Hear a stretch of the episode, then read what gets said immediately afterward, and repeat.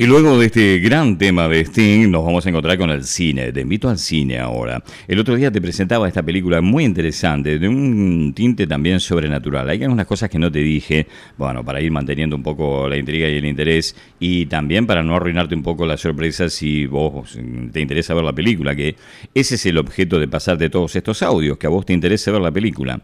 Em, me refiero al espejo de los otros de Marcos Carnevale que te presenté en el programa anterior. Mm, en la escena, pues es una película que tiene historias, no es un argumento lineal. Eh, que está de fondo, pero son diferentes historias. Lo que sirve de base a esas historias es una especie de restaurante oculto en una vieja iglesia gótica donde eh, es muy especial. Vos reservas ese lugar solamente para vos. Hay inclusive una orquesta si querés, si no estás vos solo y está regenteado por mm, eh, dos eh, personas bastante extrañas, encarnadas por Pepe Cibriani y Graciela Borges, y también tienen sus hijos. Bueno, no, quiero contarte mucho para no arruinarte la sorpresa. Eh, y cada historia tiene sus diferentes este, contextos. Hay un elenco enorme, que está Norma Leandro, Marilina Roche, Ana María Picchio, Em, Julieta Díaz, Oscar Martínez, Fabio Posca. es, enorme el reparto, como te decía, Graciela Borges, Pepe Cibrián. Eh, cada historia tiene un, conato muy, muy interesante y son muy diferentes entre sí. Yo me centré en la historia de em, protagonizar a la pareja que encarnan Julieta Díaz y Oscar Martínez, porque es muy especial. Y acá sí te voy a contar un poco lo que pasa, porque ahora se devela el secreto. El otro día lo pude mantener porque elegí un tramo de audio donde esa esa trama no aparecía, pero acá es como que la vas a intuir. No te voy a decir mucho, pero la vas a intuir. Tiene un tinte sobrenatural. Es el reencuentro de un matrimonio después de 22 años en este exclusivo lugar con una mesa para ellos dos solos, aunque está la orquesta esperando, si ellos quieren, en, un momento dado.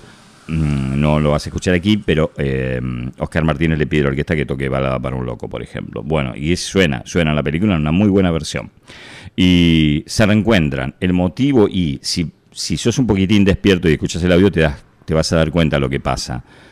¿Por qué hace 22 años que están separados?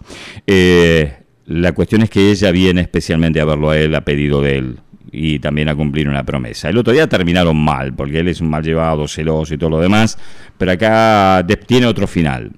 Y, acá, en esta parte que es anterior a la que yo te pasé el otro día, es es el reencuentro, es el inicio de la charla, un poquito más romántico, donde justamente recuerdan aquellos cómo se conocieron y aquellos primeros instantes de su historia como pareja. Es muy interesante, de, los, de las historias es eh, la que más me gusta. Después hay otra también muy emotiva, con una temática acorde a estos tiempos, que tiene a tres actrices enormes juntas en una mesa. Norma Leandro, Ana María Piquio y Marilina Ross. Bueno, eh, más adelante esa historia también te la voy a presentar. Ahora vamos a escuchar este paisaje, ese pequeño audio que te pinta esta historia del reencuentro, así se llama, entre Oscar Martínez y Julieta Díaz. Ella viene, ¿de dónde viene? Y bueno, presta atención.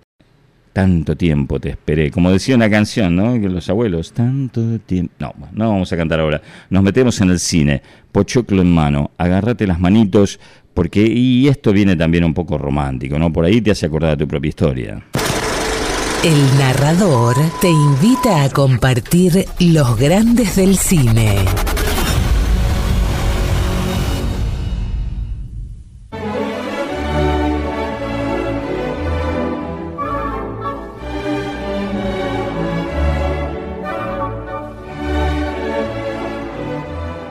Tuve tanto miedo de que no vinieras. Jamás hubiera faltado esta cita, te lo prometí. Estás acá. Estamos acá. Estás muy guapo. Viejo estoy. No, más maduro. y más sexy. Me gustan esas caras como te quedan. Tu voz. Había empezado a olvidarme de tu voz. Te extraño demasiado. Todo el tiempo que fue está acá. Todo lo que fuimos está acá ahora. Allá escucho mucha música. Voy siempre a un auditorio. Y una noche era tan lindo lo que tocaban, tan hermoso. Me acordé tanto de vos. Cerré los ojos y por un momento sentí que estabas ahí conmigo. Hagamos un viaje. Tenemos esta noche solamente. Alcanza. Bueno, ¿a dónde me querés llevar? A esa tarde en la que me senté descaradamente en tu mesa en aquel barcito en San Telmo. No vas a poder creer con quién me encontré. Con Marcos Pereira, Marcos Pereira, tú mi candidato, el que me dejó plantada esa tarde en el bar. lo encontraste allá Sí, en el auditorio. 30 años que no lo veía. y le dijiste algo. De todo le dije. Me la acerqué y le dije, Marcos, ¿te acordás de mí? Pálido se quedó, me hubiera visto la cara. ¿Me puedes decir, pedazo de estúpido, por qué me dejaste plantada en ese bar? ¿Vos sabés lo que me respondió? Porque sentí que era poca cosa para vos. No, como excusa suena bastante halagadora. Eso no es un halago, es una declaración espantosa de baja estima. Yo le voy a estar agradecido toda la vida a esa falta de autoestima. Porque gracias a que te dejó plantada, pude tenerte. Se lo dije, ¿Ah, sí? Sí. ¿Y qué te dijo? que se sentía muy aliviado. Se había sentido culpable tantos años por no decirme que tenía una novia a la que no podía dejar y bla, bla, bla. Buenas noches. Buenas noches. Buenas noches. ¿Y ese viaje nostálgico? Que vos estabas ahí, muy enojada, esperando a Marcos Pereira, con las cejas que parecían una sola de la bronca que tenías encima. Y yo me acerqué y te dije, ¿qué puedo hacer? ¿Cómo puedo hacer? ¿Cómo puedo hacer? Para separar esas cejas tan lindas y dibujar una sonrisa en esa boca inquietante. Y yo pensé, ¿quién es este tarado? Pero qué lindo lo que dijo. Nunca me dijiste que pensaste eso. Pensé eso. Pensé eso. Y en ese momento, cuando te dije eso, como si estuviera armado, apareció en una pantalla Piazzolla y Amelita Baltar cantando la balada. En blanco y negro.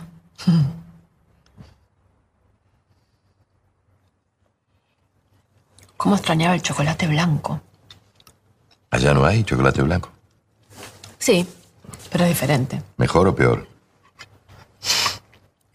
Se supone que mejor. ¿Y qué más extrañas además del chocolate blanco? El chocolate blanco y. y mirar esos ojos con techito. Son tan lindos.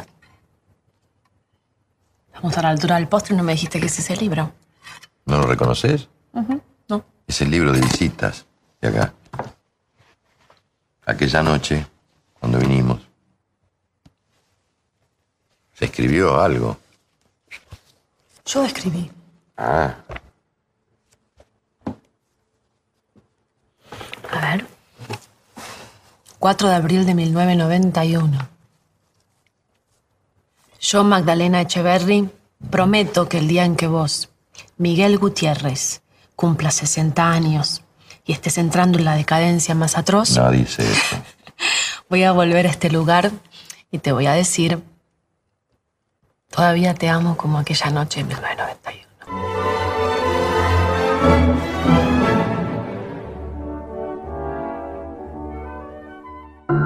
Cine, teatro, literatura y muy buena música. Todo de la mano de Daniel Bregua. Quédate, esto es El Narrador. Todo lo que fue, es y será.